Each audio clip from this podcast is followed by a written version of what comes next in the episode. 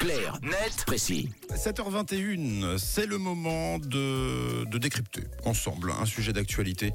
Et on passe à la caisse, Tom, ce matin. Exactement, après avoir solutionné l'épineuse question qui paye, place à la question comment on paye et ça bouge et très vite. Dans le 6-9, lorsque vous avez une transaction à régler, vous utilisez quoi? Plutôt la carte, le cash, plutôt le, le téléphone même désormais? Euh, non, alors moi j'utilise tout le temps euh, la carte ou sinon Twint. Twint, ouais, donc le téléphone. Oui. C'est ça, moi c'est carte et, carte et espèces, généralement. Monnaie, pièces, billets. Ok, eh En tout bien, genre. en tout cas, le téléphone, euh, vous le saurez, se démocratise.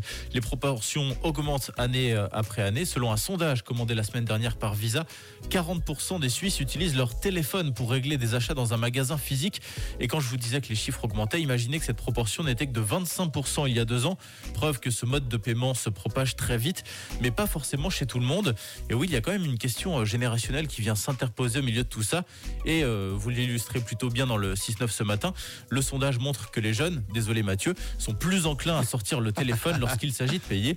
En effet, 52% des jeunes payent grâce au Natel contre 40% au plan général. Bon, j'ai bien ma petite idée, mais c'est quoi les, les arguments avancés en faveur du paiement euh, via le, le Natel justement? Alors le premier argument, c'est le côté pratique et rapide. Et c'est vrai, lorsqu'on est à la caisse d'un Oui. commerce, qu'on a le téléphone dans la main, parce qu'on finissait de répondre à un message, qu'on écoutait de la musique, on peut en deux clics aller sur son appli de paiement et apposer son téléphone pour payer, soit grâce à sa carte virtuelle, soit grâce à Twint, tu le disais Camille.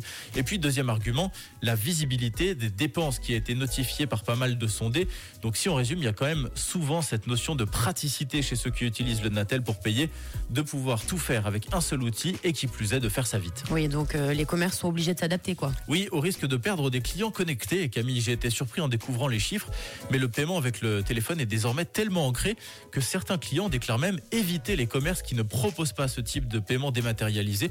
En Suisse romande, par exemple, 34% des sondés disent éviter de se rendre dans un commerce où cette démarche n'est pas possible.